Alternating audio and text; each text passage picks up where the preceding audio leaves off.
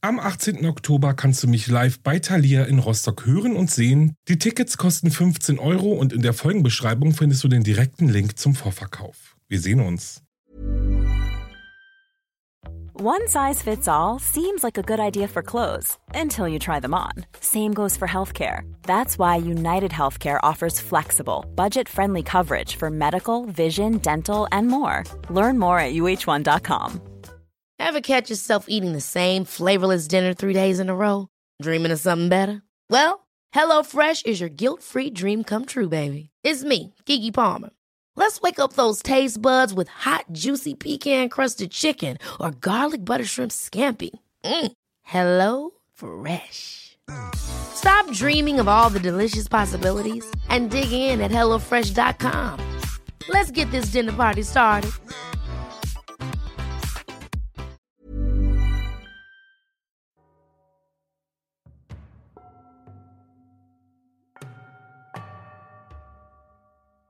Hallo und herzlich willkommen zu Wahre Verbrechen. Das ist mein Podcast, ich bin Alex und ich freue mich, dass ihr wieder eingeschaltet habt oder zum ersten Mal zuhört oder euch verklickt habt oder nur kurz hören wollt, ob sich hier irgendetwas verändert hat.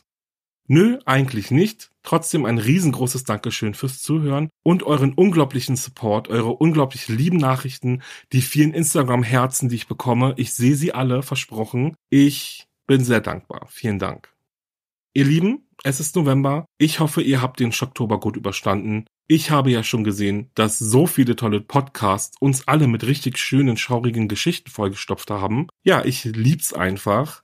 Und ich muss euch jetzt sagen, ich bin etwas aufgeregt. Warum? Das liegt natürlich daran, dass wahre Verbrechen am 9. November schon drei Jahre alt wird. Das ist so verrückt, oder? Jetzt mal Hand aufs Herz, ich hätte nie gedacht, dass ich diesen Podcast so lange machen werde. Aber ganz, ganz ehrlich, wenn ich nicht eine so tolle Community hätte, dann wäre diese Folge heute wahrscheinlich gar nicht online gegangen. Ich bin so unendlich dankbar für jede, jeden, jede einzelne von euch. Das kann ich gar nicht beschreiben.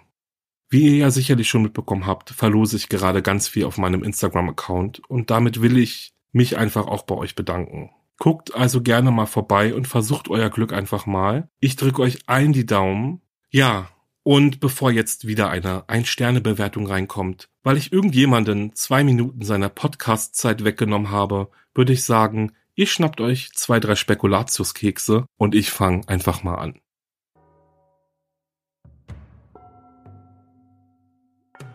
Annie Lee hatte alles. Sie war klug, hübsch und charmant. Gerade erst hatte sie sich einen Studienplatz an der weltberühmten Yale School of Medicine gesichert und würde in nur wenigen Monaten ihre große Liebe heiraten, ihren besten Freund, wie sie ihn nannte. Doch am 8. September 2009, nur fünf Tage vor der geplanten Hochzeit, verschwindet die junge Studentin spurlos. Für dieses Verbrechen ist die dunkle Seite der menschlichen Seele verantwortlich, sagt der damalige Yale-Präsident Richard Lewin. Annie Lee wurde 1985 in San Jose, Kalifornien geboren. Sie ist die Tochter vietnamesischer Eltern und wächst bei ihrer Tante und ihrem Onkel in Placerville, Kalifornien auf, das etwa 45 Minuten von Sacramento entfernt liegt. Ihre leiblichen Eltern haben buchstäblich keine Zeit, sich um ihre Tochter zu kümmern. Sie sind gerade erst in die USA emigriert und damit beschäftigt, Jobs zu finden und sich über Wasser zu halten. Das Eheleben leidet unter diesem Druck und zerbricht. Annies Vater Huang Lee heiratet erneut, während ihre Mutter Vivian hart arbeitet und mehrere Nagelstudios eröffnet. Schulisch glänzte Annie mit ihren Leistungen. Sie besucht die Union Mine High School und besonders die Unterrichtsfächer Mathematik und Naturwissenschaften haben es ihr angetan. Im Laufe ihrer Laufbahn in der High School wird sie von ihren Mitschülerinnen und Mitschülern zur nächsten Einstein gekürt und hat die Ehre, bei ihrem Abschluss im Jahr 2003 die Abschiedsrede zu halten. Neben der Schule arbeitet sie freiwillig im Pathologielabor des Marshall Medical Centers, um ihrem Interesse an der Medizin nachzukommen und um sich auf ihre spätere berufliche Laufbahn vorzubereiten. Ihre Familie hatte wenig Geld, deswegen wusste Annie, würde sie ein Stipendium brauchen, um an einer Universität studieren zu können. Sie füllte insgesamt 102 Stipendienanträge aus und arbeitete hart und fleißig daran, gute Noten zu bekommen. An einem Tag erreichte die junge Frau ein Brief der University of Rochester, welche ihr ein Stipendium anbot. An der Universität studiert sie Zell- und Entwicklungsbiologie und lernt ihren ersten richtigen Freund kennen. Jonathan Widowski ist Annies große Liebe, ihr Seelenverwandter, ihr bester Freund. In Rochester nahm Annie an diversen Wettbewerben teil und gewann dadurch ein Sommerpraktikum am National Institute of Health. Ihr merkt schon, Annie hat für ihre Leidenschaft gebrannt. Man bekommt richtig das Gefühl, dass sie gar nicht aufhören konnte zu arbeiten und sich immer mehr neues Wissen aneignen wollte. Im Jahr 2007 schreibt Annie sich dann für das Pharmakologieprogramm der Yale University ein und wird angenommen. Während sie nach Yale ging, wechselte ihr Freund Jonathan auf die Columbia University in New York City, um dort Physik für Fortgeschrittene zu studieren. Das Paar ist nun das erste Mal getrennt. Annie und Jonathan aber versprechen sich und ihrer Beziehung eine Chance zu geben und die Uni-Zeit gemeinsam zu überstehen. Im Grunde genommen waren sie ja auch gar nicht so weit voneinander entfernt. Etwa anderthalb Stunden trennte sie gerade einmal das heißt, sie konnten sich problemlos weiter regelmäßig sehen und das taten sie natürlich auch. So kam es dann auch, dass die beiden sich irgendwann verlobten. Kurz bevor Annie Lee Anfang September 2008 spurlos verschwindet, arbeitet sie gemeinsam mit ihrem Doktorvater Anton Bennett an einer Forschung, die untersucht, wie Fettsäuren ein Enzym regulieren, das an der Vorbeugung von Stoffwechselstörungen und an der Behandlung von Krebs und Diabetes beteiligt ist. Zudem schreibt sie an einem Artikel, in dem es um die Sicherheit auf dem Campus ging und in dem sie ihre Mitkommilitonen die Vorzüge der Sicherheitsbegleiter der Universität erklärte. Neben all dem gab es aber auch noch eine andere Annie. Die junge Frau verbrachte ihre Lebenszeit nicht nur im Innern von Universitäten und Laboren. Annie liebte es, mit Freunden unterwegs zu sein und sie hatte ein Faible für Mode. Sie war witzig und charmant, konnte aber auch ihre Meinung sehr durchbrechend vertreten. Eine Freundin von ihr beschrieb sie als eine akademisch und persönlich außergewöhnliche junge Frau. Kommen wir jetzt aber mal zu dem Tag, an dem Annie Lee so spurlos verschwunden ist. Es war der Dienstag, 8. September 2009, und in fünf Tagen würde Annie ihre große Liebe Jonathan heiraten. Wie üblich war Annie am frühen Morgen in ihrem Büro in der Sterling Hall. Um kurz vor zehn verließ sie ihr Büro, um in das Labor in der Amistad Street 10 zu gehen, welche sich etwa einen Block von der Sterling Hall entfernt befand, beziehungsweise immer noch befindet. Ihre Handtasche, ihr Portemonnaie und ihr Handy ließ Annie in ihrem Büro zurück. Für das Betreten des Labors benötigte sie einzig und allein eine Zugangskarte. Laut elektronische Schlüsselaufzeichnung betrat Annie gegen 10 Uhr das Labor in der Amistad Street 10. Ebenfalls wurde sie bei Betreten des Gebäudes von der Überwachungskamera aufgezeichnet. Zwei wasserfeste Beweise, die belegen, dass Annie definitiv das Labor betreten hatte. Warum dies so wichtig ist, ist, weil es hingegen keinerlei Aufzeichnungen gibt, die zeigen bzw. belegen, wie Annie das Labor wieder verlassen hat. Lauter Aufzeichnungen der Überwachungskameras trug Annie an diesem Tag ein grünes T-Shirt und einen braunen Rock. Annies Verschwinden fiel zuallererst ihren Mitbewohnern auf. Auf dem Campus teilte Annie sich eine Studentenwohnung mit insgesamt fünf weiteren Studierenden. Sie waren zum gemeinsamen Abendessen verabredet und Annie war gewiss nicht die Art von Person, die ihre Verabredungen nicht einhielt. Und schon gar nicht, ohne sich zu melden. Die Stunden vergingen und so wurde es 19 Uhr, 20 Uhr, 21 Uhr. Und es war einfach klar, dass irgendetwas nicht stimmte. Denn wo blieb Annie nur?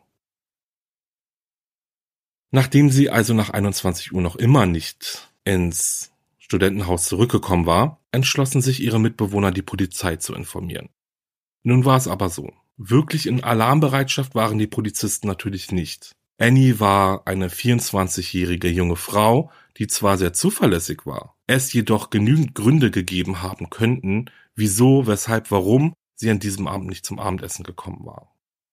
Dazu kam, dass sie in wenigen Tagen heiraten würde. Vielleicht hat sie kalte Füße bekommen, Vielleicht braucht sie auch einfach nur einen Moment für sich allein, um über alles nachzudenken. Oder aber vielleicht arbeitet sie einfach noch und hat die Zeit vergessen. Ihre Mitbewohner aber ließen nicht locker. Es gab keinerlei Anzeichen dahingehend, zu denken, Annie würde die Hochzeit nicht wollen. Sie war noch immer unsterblich in Jonathan verliebt und sie konnte den Hochzeitstag kaum abwarten. Sie hatte alles so liebevoll geplant. Jonathan und sie würden sich im North Ritz Club in Long Island in einem Pavillon am See das Ja-Wort geben und nach der Hochzeitsfeier würden sie als frisch gebackenes Ehepaar nach Griechenland fliegen, um dort ihre Flitterwochen zu verbringen. Annie redete eigentlich von nichts anderem mehr. Die besorgten Mitbewohner schafften es also, die Polizei dazu zu bringen, nicht erst Stunden abzuwarten, sondern schon jetzt zwei Kollegen vorbeizuschicken, die sich auf die Suche nach Annie machten. Sie fuhren zum Labor in der Amistad Street 10, konnten dort aber niemanden antreffen. Anschließend fuhren sie weiter zum Büro von Annie, in dem noch Licht brannte. Vielleicht hatten sie also doch recht, und Annie sitzt noch an ihrem Computer, um ihre letzten Forschungsergebnisse auszuschreiben. Doch Fehlanzeige. Auch das Büro war menschenleer. Der Fund von Annies Handtasche und ihrem Handy aber ließ die Ermittler mit einem unguten Gefühl zurück. Ihre persönlichen Gegenstände waren nämlich nach wie vor in dem Büro, was wiederum bedeutet, dass sie entweder nicht von dem Labor aus zurück in ihr Büro gekommen war oder aber das Büro aus irgendeinem Grund verlassen musste, ohne diese mitzunehmen. Die Polizisten fuhren den Campus der Yale University ab, befragten Studierende ob sie Annie gesehen hatten und beendeten den Tag mit der Hoffnung, dass Annie im Laufe des Abends schon wieder auftauchen würde, was allerdings nicht passierte. Auch über Nacht kam die junge Studentin nicht in ihr Wohnhaus zurück. Am nächsten Tag überprüften die Ermittler die Aufzeichnungen der Überwachungskamera des Labors und die Aufzeichnungen der elektronischen Tür, wobei sie eben auf diese Aufzeichnungen gestoßen sind, die Annie beim Betreten des Labors zeigen, nicht jedoch aber, wie sie das Labor wieder verließ. Und das war seltsam.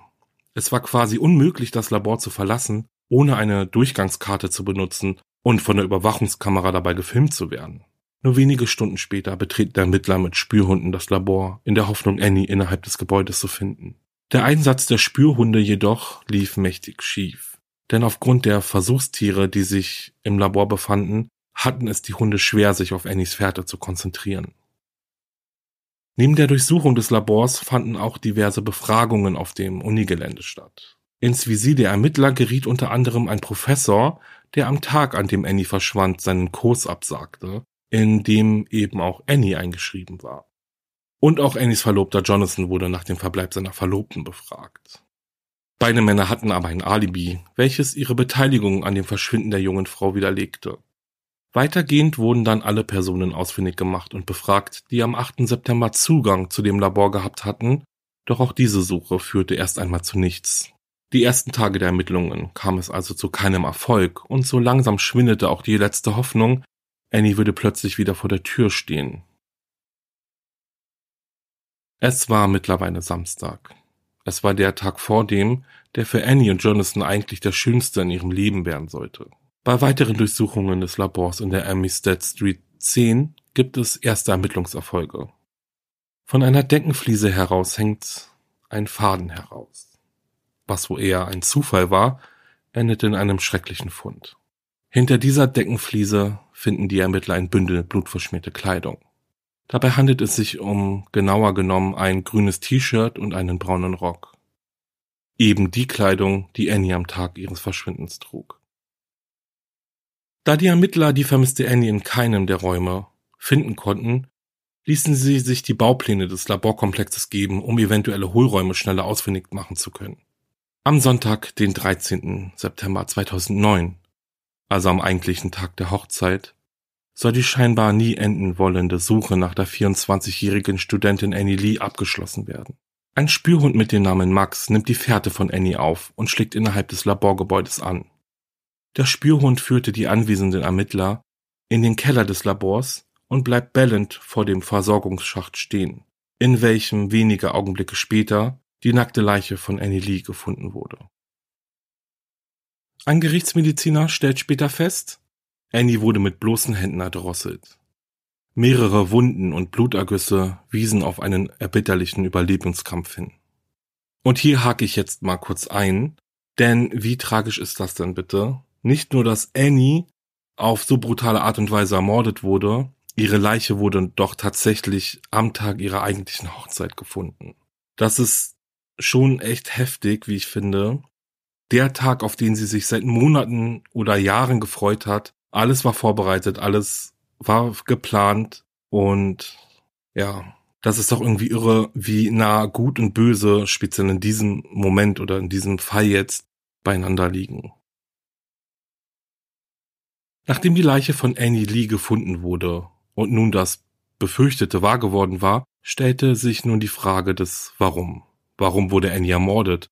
Und wer ist der Täter oder aber die Täterin? Diese Frage hofften die Ermittler schnell lösen zu können. Spannend war nämlich, dass diese bereits einen Verdächtigen im Visier hatten. Dieser Verdächtige hieß Raymond Clark und war zum Zeitpunkt, an dem Annie Lee ermordet wurde, Laborhelfer. Wieso er ins Visier der Ermittler geriet, das schauen wir uns jetzt mal an. Raymond Clark III., auch Ray genannt, wuchs in Bransford in einem Arbeiterviertel in der Nähe der Autoteilefabrik Eklund und Danner auf. Sein Vater ist im Ruhestand, seine Mutter arbeitet als Verkäuferin in einem Walmart. In der Highschool ist er Mitglied diverser Clubs, wie dem Interact Club, der sich auf gemeinnützige Arbeit konzentrierte, und dem Asian Awareness Club. Zudem ist er Pitcher in der Baseballmannschaft und Quarterback des Footballteams. Menschlich bewegt sich Ray auf einer sehr toxischen Ebene. Seine Highschool-Freundin Jessica der Rocco wird den Ermittlern später erzählen, dass ihr Ex-Freund sehr kontrollierend und besitzergreifend war. Ray kontrollierte quasi jeden ihrer Schritte. Er schrieb ihr vor, mit wem sie sich treffen durfte, was sie anzog und wie sie sich zu verhalten hatte. Nach dem Unterricht begleitete er sie zu ihrem Auto und empfing sie vor Schulbeginn, um aufzupassen, dass sie nicht mit irgendjemandem spricht.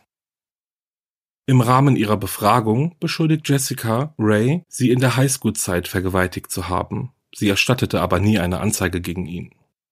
Als Jessica sich dann endlich von ihm trennte, konnte sie sein Haus nur unter Polizeischutz verlassen. Ray stalkte Jessica noch Monate nach der Trennung und ließ erst von ihr ab, als er sich in ein anderes Mädchen verliebte.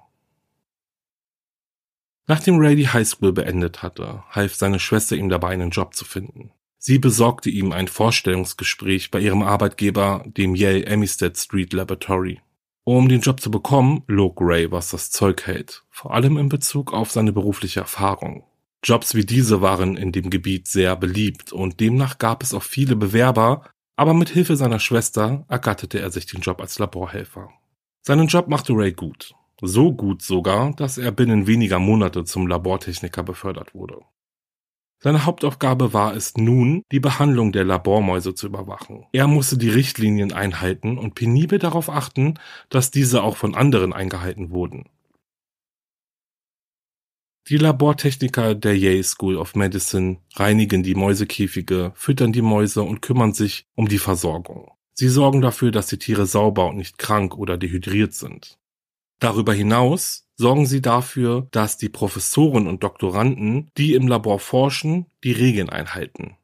Sie mussten Forscher zurechtweisen, die zum Beispiel vergessen hatten, beim Betreten des Labors einen Kittel anzuziehen oder die ein Tier unsachgemäß verletzten, um beispielsweise eine DNA-Probe zu gewinnen.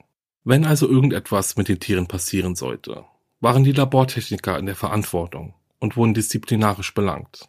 Raymond Clark war also ein junger Mann, der, wie ich finde, in seinem Beruf sehr viel Verantwortung trägt. Man muss sich definitiv auf ihn verlassen können. Und offensichtlich konnte man das, denn sonst wäre er nicht so schnell aufgestiegen. Auf der anderen Seite glaubt man seiner Ex-Freundin Jessica, tickt in ihm eine Persönlichkeit, die egoistisch, gewaltbereit und unberechenbar ist. Hat also diese Persönlichkeit ihn zu einem brutalen Mörder gemacht, der mit bloßen Händen eine junge Frau getötet hat und danach akribisch versucht, ihre Leiche zu verstecken. Die Wissenschaftler, die an Forschungsprojekten arbeiten und die Mitarbeiter, die hinter ihnen aufräumen, arbeiten in sehr unterschiedlichen Welten. In einem Artikel der New York Haven zum Beispiel wurde berichtet, dass Forscher und Laboranten in Yale in der Regel nicht sehr freundlich zueinander sind. In dem Artikel geht auch ziemlich deutlich hervor, wie groß die Spanne zwischen beiden Parteien ist. So vergleicht ein Forscher die Labormitarbeiter mit der Stelle eines Hausmeisters oder einer Reinigungskraft. Und eine Studentin gibt ganz offen zu, dass sie kaum mit den Labormitarbeitern gesprochen hatte und man den Arbeitsplatz eines Labortechnikers nicht mit einem Laborarbeitsplatz missverstehen soll, denn eher waren sie Tierpfleger als Forscher. Also es war schon ziemlich abwertend. Später werden Zeugen aussagen, dass Raymond Clark seinen Job zwar gut machte und Forscher und Studenten zurechtwies, wenn sie sich nicht an die Regeln gehalten hatten, jedoch sei er sehr arrogant und herrschsüchtig gewesen und galt als zu streng bei der Umsetzung der Regeln. Wobei, wenn ich mich jetzt noch mal kurz einklicken darf, meiner Meinung nach kann man gar nicht streng genug sein im Kontext zu dem, was im Labor gemacht wurde bzw. wird. Im Labor hatte er den Spitznamen Kontrollfreak verpasst bekommen, was für uns ja nichts Neues ist nach den Erzählungen seiner Ex-Freundin. Definitiv kann man sagen, dass Ray nicht wirklich beliebt war. Und die ihm Übergestellten es ihn schon haben sehr spüren lassen, dass er in ihren Augen zumindest nicht mehr als ein einfacher Hilfsarbeiter war. Aber nicht nur die Forscher hatten ein Problem mit Ray, sondern auch seine direkten Kolleginnen. Mit ihm arbeitete auch seine Verlobte Jennifer in dem Labor des Yale Medical Center. Sie beide bewohnten ein Apartment in der Ferry Street in Connor. Im Jahr 2008 wurden Anschuldigungen laut, Ray würde Kolleginnen sexuell belästigen und seine Verlobte betrügen. Ihrem Frust machte Jennifer in ihrem Online-Blog Luft, in welchem sie ihren Verlobten verteidigt und immer wieder darauf besteht, dass Ray ihr immer treu gewesen ist. Die Anschuldigungen der Belästigung wies sie ebenfalls vehement zurück. Nach dem Mord an Annie Lee geriet Ray Clark deshalb in den Fokus der Ermittler, weil es zu diesem Zeitpunkt das Gerücht gab, dass die beiden eine heimliche Beziehung gehabt hätten. Ihren Freunden gegenüber hatte Annie Ray niemals erwähnt. Weder sprach sie in guten noch in schlechten Tönen von ihm. Sie erzählte auch nie etwas über die Problematiken, die im Labor und rund um Ray herrschten. Während der Mordermittlungen stießen die Ermittler dann auf einen E-Mail-Verkehr, der zwischen Annie und Ray stattfand, und konnten dadurch eine engere Beziehung der beiden ausschließen. In den E-Mails beschwerte Ray sich bei ihr darüber, dass sie ihre Mäusekäfige nicht ordnungsgemäß reinigte und er es nicht einsehe, ihr hinterher zu putzen. Sie gelobte Besserung und der Streit schien gelöst. Dennoch rückte Ray Clark ins Visier der Ermittler, denn er hatte am 8. September Labordienst und aufgrund des vorangegangenen Streits vermuteten sie, dass vielleicht etwas im Labor vorgefallen war. Okay, Gut. Wir wissen mittlerweile, dass solche Vermutungen bei weitem nicht ausreichen, um jemanden eines Mordes zu überführen. Dennoch, in diesem Fall ließen die Ermittler nicht locker. Sie hatten da wohl so ein Gefühl, würde ich mal behaupten. Aber klar, alles, was sie brauchten, waren Beweise, beziehungsweise mehr Indizien. Und ich glaube, man kann hier schon sagen, da haben wir in anderen Fällen schon viel weniger Engagement der Ermittler mitbekommen, oder? Nun ja, aber schauen wir uns mal an, was die Ermittler noch so gefunden haben. Der Grundverdacht war ja, dass Ray Clark Annie Lee angegriffen und dabei getötet hatte. Es bestand die Wahrscheinlichkeit, dass der Streit aufgrund der Pflege der Gerätschaften oder der Missachtung der Laborregeln entfacht ist. Die elektronischen Schlüsselaufzeichnungen zeigten, dass Ray Clark neben Annie Lee die letzte autorisierte Person war, die sich im Labor aufgehalten hatte. Es ist auch zu erkennen, dass er seine Schlüsselkarte dazu nutzte, um verschiedene Bereiche des Labors zu betreten, unter anderem auch welche, in denen er eigentlich nichts zu suchen hatte. Aus seinem Herumgetiger, so beschreibe ich das jetzt einfach mal, hat sich der Verdacht ergeben, dass er auf der Suche nach einem Ort war, an dem er die Leiche der 24-Jährigen loswerden konnte. Letztendlich wurde die Leiche von Andy Lee ja im Versorgungsschacht im Keller gefunden und ihre blutverspielte Kleidung hinter einer losen Deckenfliese. Und ihr kennt diese Decken bestimmt aus der Schule oder aus einem Krankenhaus. Meist sind diese Zimmerdecken ja heruntergesetzt worden und der Hohlzwischenraum dann mit ja zweimal zwei Quadratmeter großen Styroporplatten verkleidet worden, die man dann auch mit ganz leichtem Aufdrücken dann eben ja aufschieben kann. Ich denke, ihr wisst, was ich meine. Ihr habt solche Decken bestimmt schon gesehen. Auf den Überwachungsvideos ist nachzuvollziehen, dass Ray Clark das Labor erst verließ, nachdem ein Feueralarm losging. Er war der Einzige, der das Labor verlassen hatte, und die Ermittler gingen davon aus, dass er den Alarm womöglich selbst betätigt hatte, um die Aufmerksamkeit auf diesen Alarm zu lenken. Was ja vielleicht gar keine schlechte Idee war, denn so konnte er sicher gehen, dass er von Menschen auf dem Campus und rund um das Labor gesehen wurde. Zu all diesen Indizien kam dann aber auch noch, dass Zeugen davon berichteten, dass Ray immer mit einem speziellen grünen Stift unterschrieben hatte. Diesen Stift hütete er und die Farbe ist sozusagen zu seinem Markenzeichen geworden. So. Und nun fanden die Ermittler, wohl auch wieder aufgrund eines großen Zufalls, diesen Stift im Labor. Er war in einen engen Hohlraum zwischen irgendwelchen Scheitern gefallen. Neben dem Stift fanden die Ermittler aber auch einen Kaugummi, der an einem verbogenen Stück Draht klebte. Und es sah so aus, als hätte jemand versucht, den Stift mit diesem Konstrukt aus Draht und Kaugummi halt irgendwie herauszufischen. Ob Ray Clark nun den Stift während des Kampfes mit NLD verloren hatte oder schon vorher, denke ich, kann man nicht genau sagen. Also ich weiß es zumindest nicht, aber die Ermittler gingen stark vom Ersteren aus. Zumindest passte die Farbe zu Rays Unterschrift auf diversen Checklisten und somit war dieser Stift ein weiteres Indiz dahingehend, dass Ray Clark Annie Lee umgebracht hatte.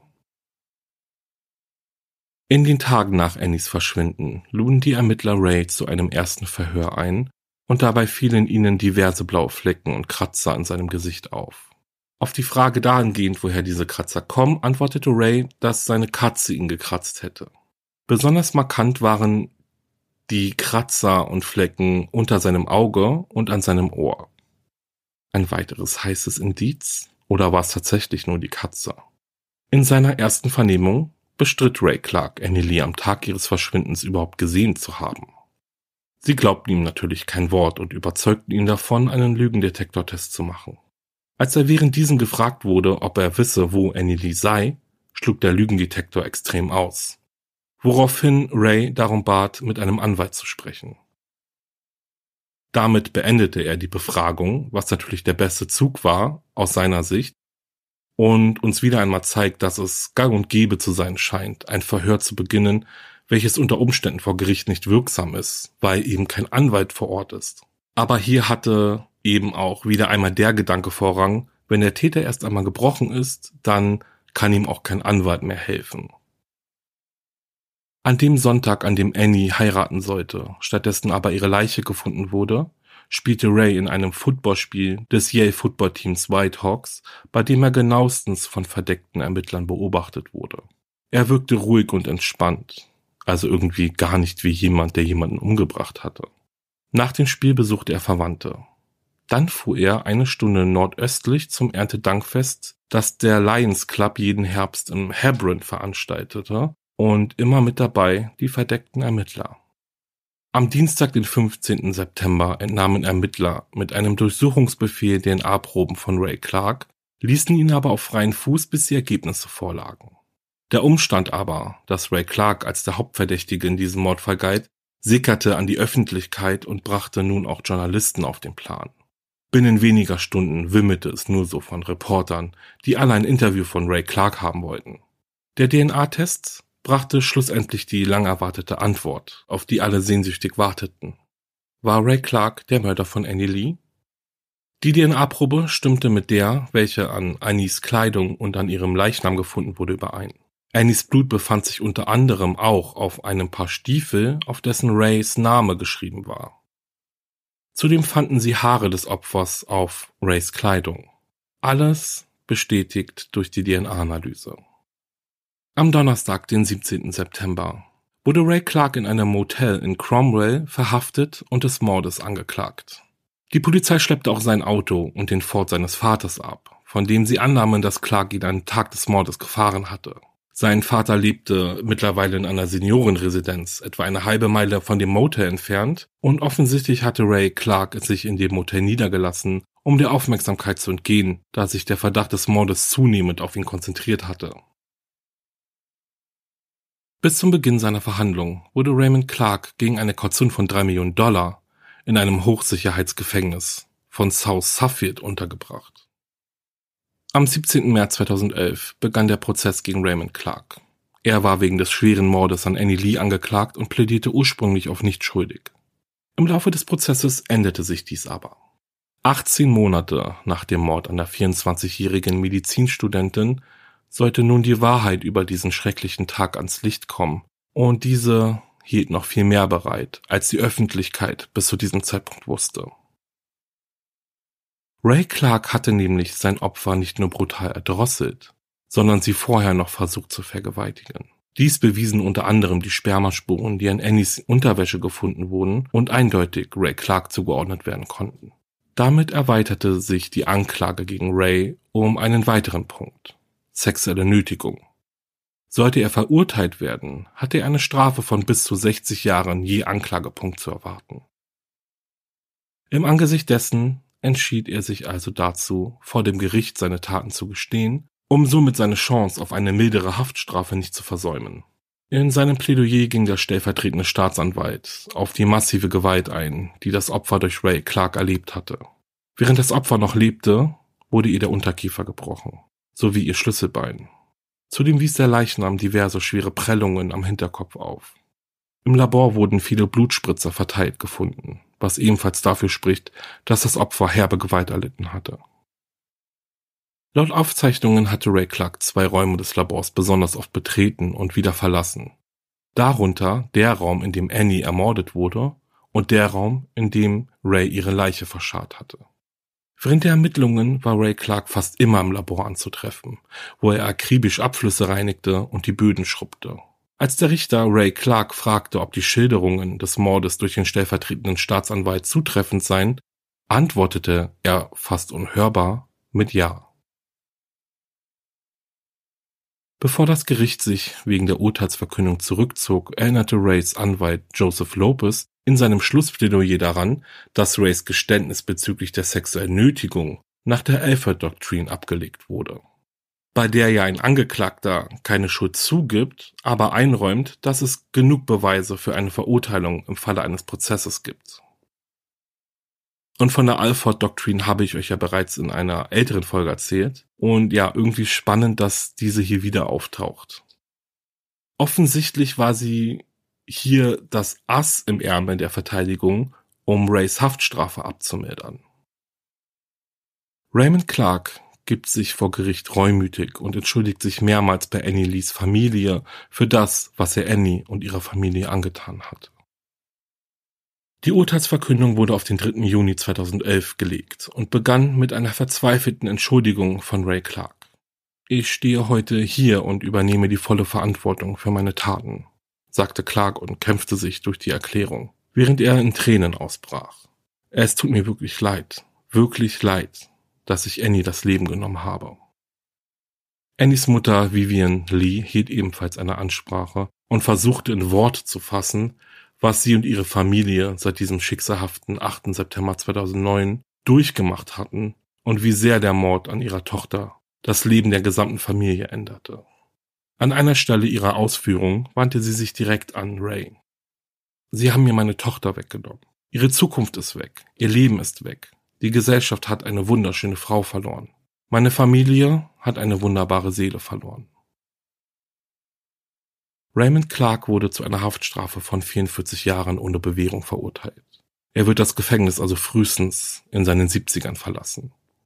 Nach der Urteilsverkündung äußerten einige Mitglieder von Annies Familie ihre Enttäuschung über das Urteil und sagten, dass Ray Clark ihrer Meinung nach eine längere Haftstrafe verdient hätte.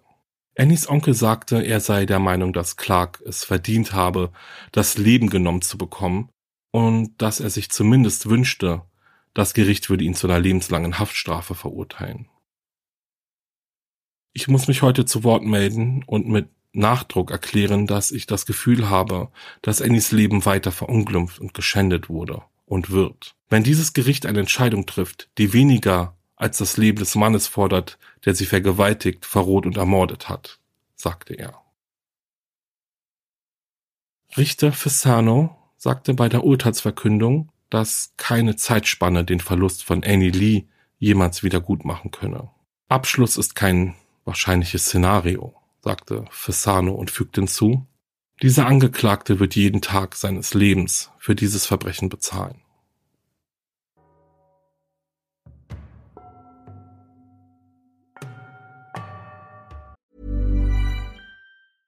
Ever catch yourself eating the same flavorless dinner three days in a row? Dreaming of something better? Well, HelloFresh is your guilt-free dream come true, baby. It's me, Kiki Palmer. Let's wake up those taste buds with hot, juicy pecan crusted chicken or garlic butter shrimp scampi. Mm. Hello Fresh. Stop dreaming of all the delicious possibilities and dig in at HelloFresh.com. Let's get this dinner party started.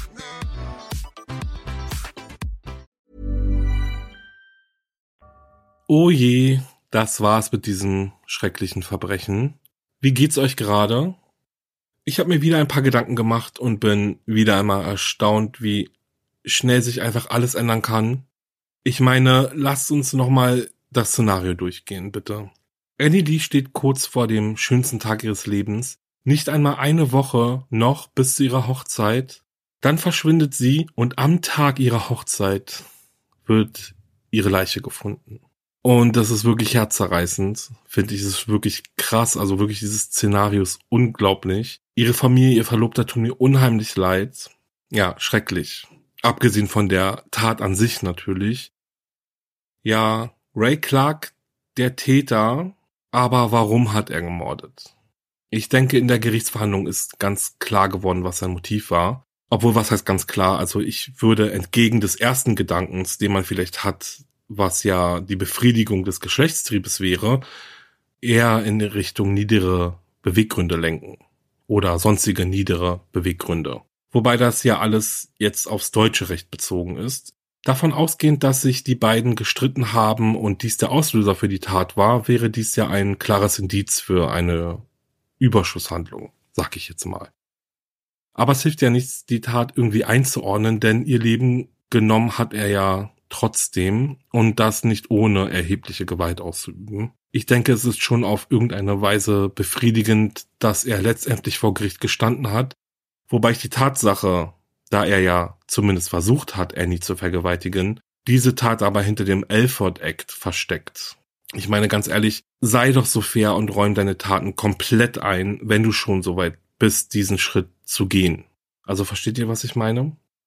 Die Familie von Annie kann ich im Hinblick auf das Urteil total verstehen. Rein emotional auf jeden Fall. Ich kann mir einfach sehr gut vorstellen, dass keine Strafe gerecht genug ist, um den Schmerz zu lindern. Wie auch in allen anderen Fällen. Ja. Was denkt ihr denn? Ist die Haftstrafe zu kurz? 60 Jahre ohne Aussicht auf Bewährung ist schon eine sehr lange Zeit. Aber denkt ihr auch, dass mindestens eine lebenslange Haftstrafe gerecht gewesen wäre? Und was glaubt ihr, wie hat die Verteidigung um Ray Clark es denn auch geschafft, tatsächlich seine Strafe so abzumildern? Also waren jetzt sein Schuldeingeständnis und sich hinter dem Alford Act oder Alford Diskret zu verstecken wirklich genug, um zu sagen, okay, wir berücksichtigen jetzt die versuchte Vergewaltigung in der Strafe nicht, wissen aber, dass wir könnten und verhängen die Strafe rein auf das Tötungsdelikt. Okay, das waren meine kleinen bescheidenen Gedanken zu diesem Fall. Bevor ich mich jetzt bei euch verabschiede, habe ich noch eine tolle Überraschung für euch. Eine kleine Wendung hier in diesem schlimmen Fall mal noch etwas Schönes. Denn in Zusammenarbeit mit Ars Edition verlose ich ab sofort fünf spannende und knifflige Escape Adventskalender. Wie ihr einen diesen Kalender gewinnen könnt, erfahrt ihr auf meiner Instagram-Seite wahre-verbrechen-podcast. Und glaubt mir, ein Herz-Emoji reicht und mit ein wenig Glück liegt einer der Kalender schon bald in eurem Briefkasten. Ich freue mich sehr, dass Ars Edition bei diesem kleinen Gewinnspiel mitmacht und empfehle euch unbedingt mal bei Ars Edition vorbeizuschauen, denn dort gibt es noch viel, viel mehr, das eure Crime-Herzen höher schlagen lässt. Außerdem gibt es aktuell ein Gewinnspiel mit tollen Preisen und ab Dezember auch einen tollen Adventskalender auf deren Instagram-Seite. Den direkten Weg zu Ars Edition packe ich euch in die Folgenbeschreibung. Schaut also gerne mal vorbei und vielleicht findet ihr dann auch das passende Geschenk für eure Liebsten ja, und damit verabschiede ich mich jetzt bei euch. Ihr kennt das Spiel. Wenn euch mein Podcast gefällt, dann abonniert diesen bitte, empfehlt ihn weiter, hört fleißig eure Lieblingsfolge rauf und runter und bewertet den Podcast, sofern das auf der Plattform geht, über die ihr ihn hört. Denn damit unterstützt ihr mich und wahre Verbrechen wirklich sehr, sehr, sehr. Ihr glaubt es nicht. Ich lasse euch jetzt noch ganz viel Liebe da und freue mich auf die nächste Folge mit euch. Und wenn ihr jetzt noch ein bisschen Lust auf Grusel habt, dann hört mal in meinen Podcast Paranormale Verbrechen rein. Ja, und wenn nicht, dann hören wir uns in zwei Wochen wieder. Bleibt sicher und bis zum nächsten Mal. Ciao.